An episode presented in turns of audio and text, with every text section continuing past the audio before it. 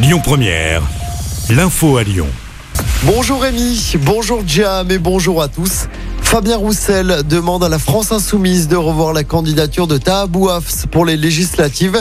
Ce dernier a officiellement été investi par la nouvelle Union populaire écologique et sociale dans la 14e circonscription du Rhône. Mais cette candidature n'est pas acceptable pour le patron des communistes. Je ne comprends pas que la France insoumise investisse un candidat condamné pour injure raciale, a indiqué Fabien Roussel. C'était ce matin sur France 2. Une famille rhodanienne décimée dans un accident au Maroc. Cette famille originaire de Tizy-les-Bourgs, partie traverser le Sahara en buggy, a été victime d'un terrible drame. Trois d'entre eux, les grands-parents et leur petite fille, ont perdu la vie. Ça s'est passé la semaine dernière. Ils ont été brûlés vifs dans un accident à bord de leur véhicule. Le couple survivant devrait être rapatrié en milieu de semaine. Dans l'actualité également, l'homme suspecté d'avoir tué sa compagne hier soir à Grézieux-la-Varenne dans l'ouest lyonnais s'est rendu à la police.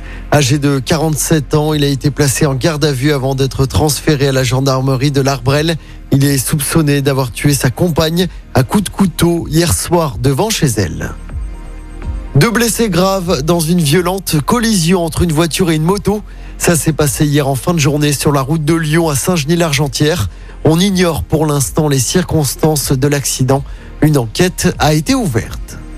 Un appel à témoins lancé par la gendarmerie du Rhône après la disparition inquiétante d'un homme de 77 ans. Le septuagénaire atteint de la maladie d'Alzheimer a quitté son domicile de Communet jeudi dernier. Il n'a plus donné de nouvelles depuis. On vous a mis euh, sa photo ainsi que sa description complète sur notre application et sur notre site internet lyonpremière.fr.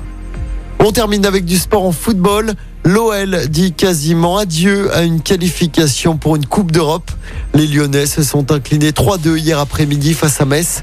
L'OL est huitième à 5 points de la cinquième place. L'OL qui jouera samedi soir à domicile au Groupama Stadium. Ce sera face à Nantes pour l'avant-dernière journée de Ligue 1. Écoutez votre radio Lyon Première en direct sur l'application Lyon Première, lyonpremière.fr et bien sûr à Lyon sur 90.2 FM et en DAB+. Lyon Première